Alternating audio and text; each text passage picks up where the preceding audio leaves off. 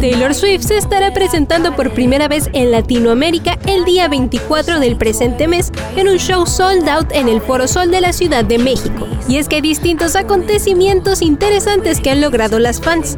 En apoyo a las Swifties que asistirán a los conciertos de Taylor Swift en el Foro Sol, el Metro de la Ciudad de México ampliará su horario de servicio hasta la 1 de la mañana el día 24 hasta el 27 de agosto. Por otro lado, la empresa Spotify México le da la bienvenida a Taylor en el país con el mensaje, Taylor ha sido un cruel summer esperando escucharte cantar en la Ciudad de México a través de un gran letrero. Y es que la Avenida Mazarik y el Foro Sol de la Ciudad de México han cambiado sus nombres por Avenida Taylor's Version y Foro 1989 Taylor's Version en honor a los espectáculos de la cantante.